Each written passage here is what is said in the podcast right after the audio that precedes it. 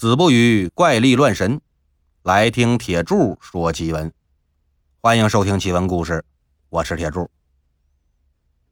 上一集咱们说到啊，程朝凤答应给卖酒的李芳三十两银子，换来跟李芳老婆常氏的春宵一刻。李芳为了方便俩人办事儿，晚上就躲出去了。不成想回来一看。常氏这脑袋让人砍了，李芳火急火燎跑到程朝凤家，要让他偿命。程朝凤一听李芳在外边喊着要让他偿命，心说：“我还想问你是怎么回事呢？哦，你倒先来了。”开开门，揪着李芳就说：“你可别血口喷人啊！我到你们家的时候，你老婆可已经死了。”这还给我吓够呛。现在你来问我，我还想问你怎么回事呢？是不是你杀了老婆，然后栽赃给我？李芳反手就拽着程朝凤的衣领，说：“程老狗，你这就是恶人先告状了。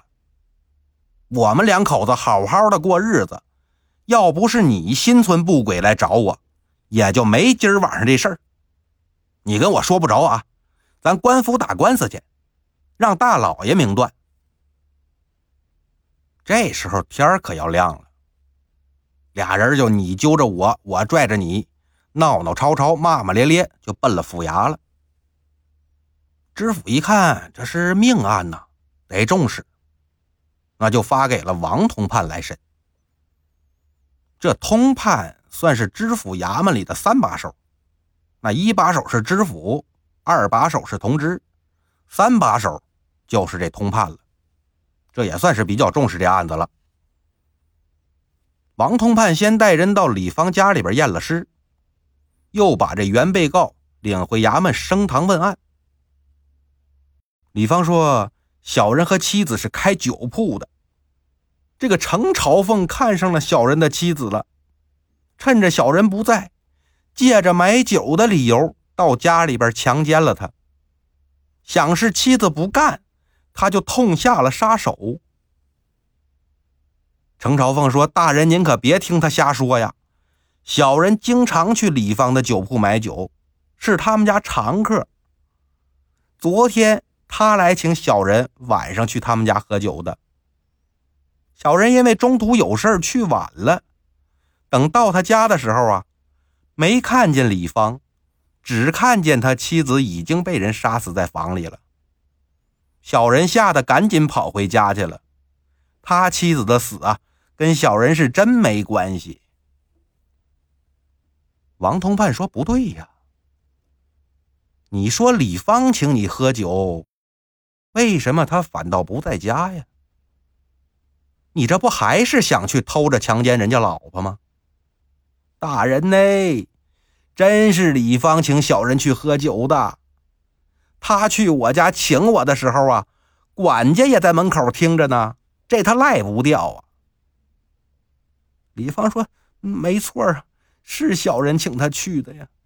那不成想小人还没到家呢，他就去先把人杀了呀。那既然是你请的他，怎么你不在家里等着？”反倒让他先去家里了呢。请客的走了，你这请的什么客啊？你们俩呀，肯定还有隐瞒的事儿啊。来呀，赏这俩人一人一套夹棍。那要是不说实话呀，一起给我夹。李芳一看这要上刑了，赶紧招吧。那那其实。程朝凤是看上小人妻子了，答应要给小人银两，要跟小人的妻子一起喝酒，干那些勾当。小人贪财了，就请他来家里边喝酒。而且小人怕妨碍他俩办事儿啊，所以就躲出去了。等半夜回家的时候呢，不成想妻子已经做了无头鬼了。他倒跑回家去了，这肯定是他杀了小人的妻子呀。程朝凤那赶紧喊冤呐！哎呦，还请大人明鉴呐！小人的确是喜欢他妻子，要勾引他妻子也是事实。但如果他妻子已经同意跟小人喝酒了，小人为什么反倒要杀他呀？其实到他家的时候啊，他妻子已经被杀了。小人的确是慌了，就跑回家了。通判说：“那看来李芳请喝酒是假，卖奸是真呐。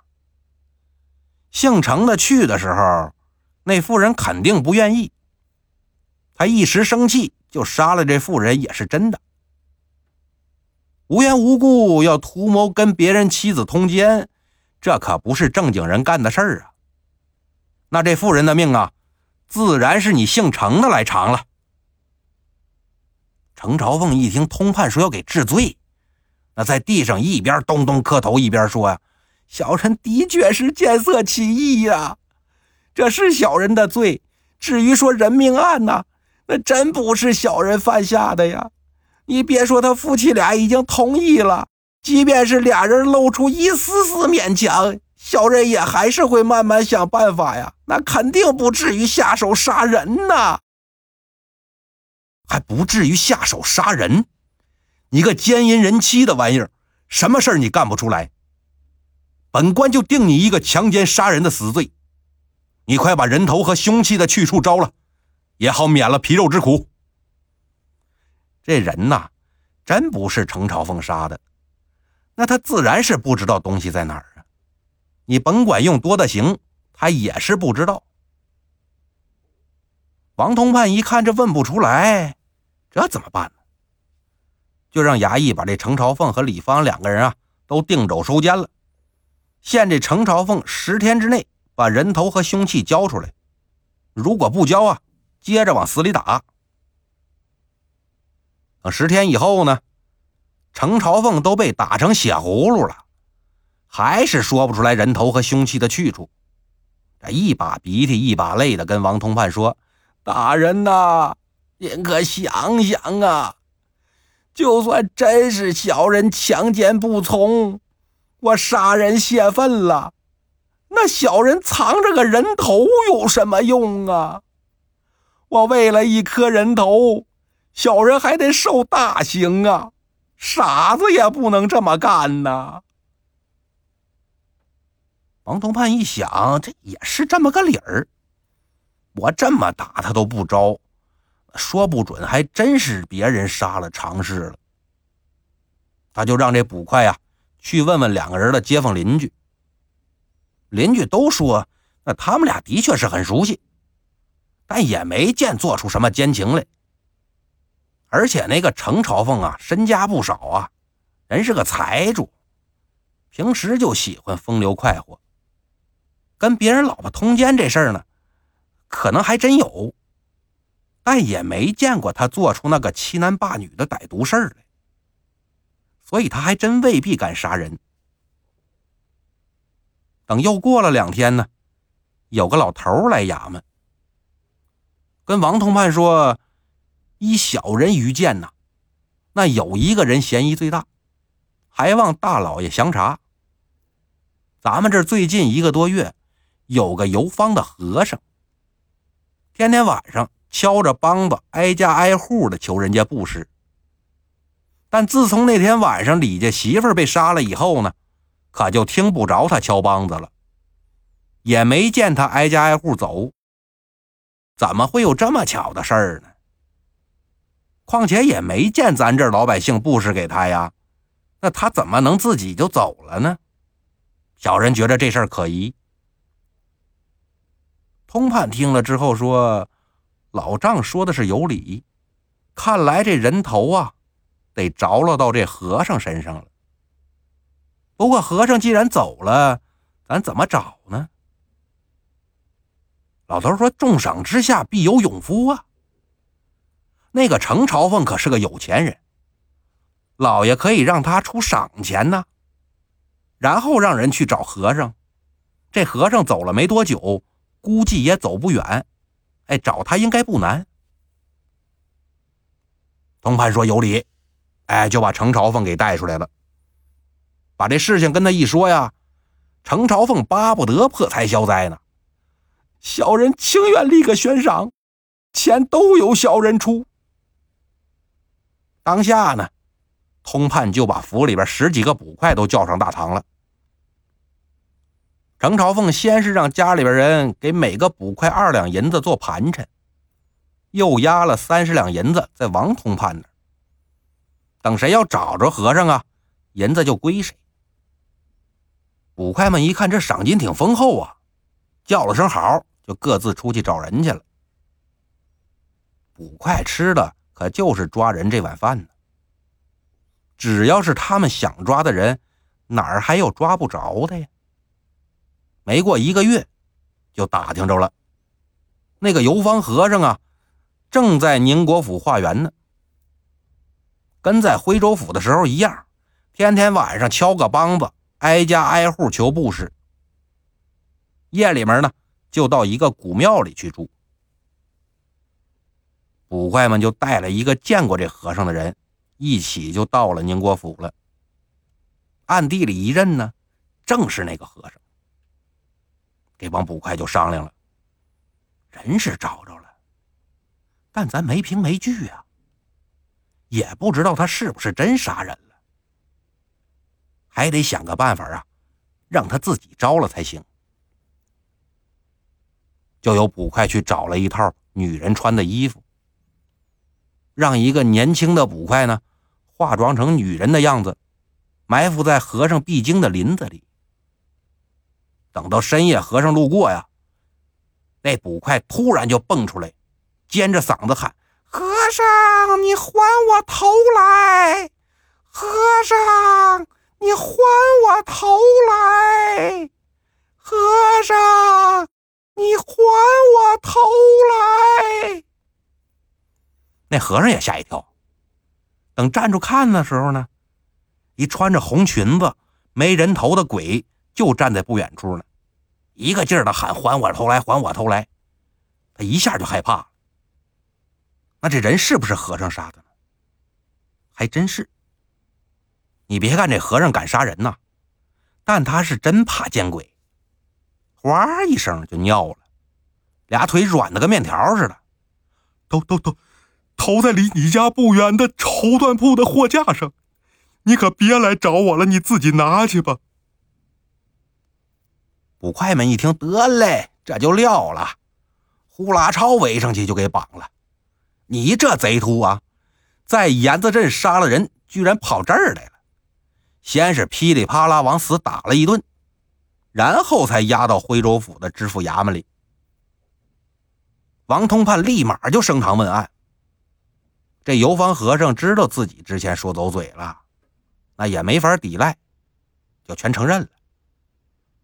原来那天晚上啊，和尚走到李家酒铺门口，看见这门没关，就想进去偷点东西。不成想走到后屋呢，看见有个漂亮女人。这和尚可就起了淫念了，抱住那女人就想强奸。那女人不从啊，这和尚一时兴起，揪着女人头发，拔出戒刀来，一刀就把女人的脑袋给割下来了。杀了人，他也挺慌，都忘了手里边还拎着人头了，就跑出去了。等跑到绸缎庄门口呢，才想起来自己手里边还拎着人头呢。正好这绸缎庄门外有个货架，他顺手就把这人头扔绸缎庄的货架上。通判就又让这捕快呀，你拿着船票去找那个绸缎庄的老板道堂，问他人头哪儿去了。老板说：“第二天早起开门的时候呢，我的确看见个人头，但我怕摊官司，所以就拿下来呀，挂到几十米外赵老大他们家门口的树上了。那就提审赵老大吧。赵老大说，小人那天早上起来啊，也看见树上挂着一人头。那我怕官府追究，就拿下来埋我们家后院了。”通判一听这人头有着落了，喊一声备轿吧，亲自就带着三班衙役到了赵老大家后院衙役这一锄头下去，就兜上来个东西。仔细一看呢，原来是一颗连泥带土的人头，咕噜噜就滚出来了。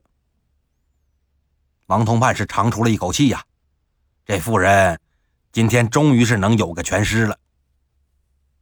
刚说完呢，边上那捕快就说话了：“大人，人头那的确是个人头，但是不知道为什么啊。”这妇人的人头，他长胡子了。说完呢，就拎着人头给通判看。王通判一看，嚯，还真是一个长着胡子的人头。这哪是什么妇人的人头啊？那明明是个男人的头啊！来呀，把赵老大给我绑喽！等衙役回身找赵老大的时候啊，赵老大早就没影了。把他这老婆叫过来一问。原来这人头是赵老大一仇人的。半个月前，这人让赵老大给杀了，把头就埋在后院了。通判就问赵老大的老婆：“说这赵老大在城里边还有什么亲戚啊？”说只有个女婿姓姜，在知府衙门呢做中令史。同判说：“就他了，叫捕快速速去中令史家拿人。”到了那儿，果然就拿个正着。又把这赵老大带回他们家里审。赵老大听说这老婆已经招了，那也没必要扛着了，就把自己杀了仇人、弃尸荒野这事儿给认了。但明明这颗人头埋在那妇人人头一丈开外呀，不知道为什么呢？刚才一下就把这人头给挖出来了。通判又让人押着这赵老大去后院。在刚才挖人头这地方啊，接着往下挖，果然又挖出个人头来。让李芳过来一认，正是常氏的人头。这一众人可就回了府衙大堂了。先打了赵老大和游方和尚三十大板，定肘收监，秋后问斩。程朝凤呢，买春间接致人死命，交了二百两银子的罚款。李方卖奸，重则二十大板。那这案子就这么结了。但最后可谁都没搞明白，为什么隔着一丈远的那颗人头，会自己搬家到埋着常氏人头的地方呢？似乎这冥冥之中，是人头想给自己伸冤呐。好了。今天的故事呢，就到这里了，咱们下期再见。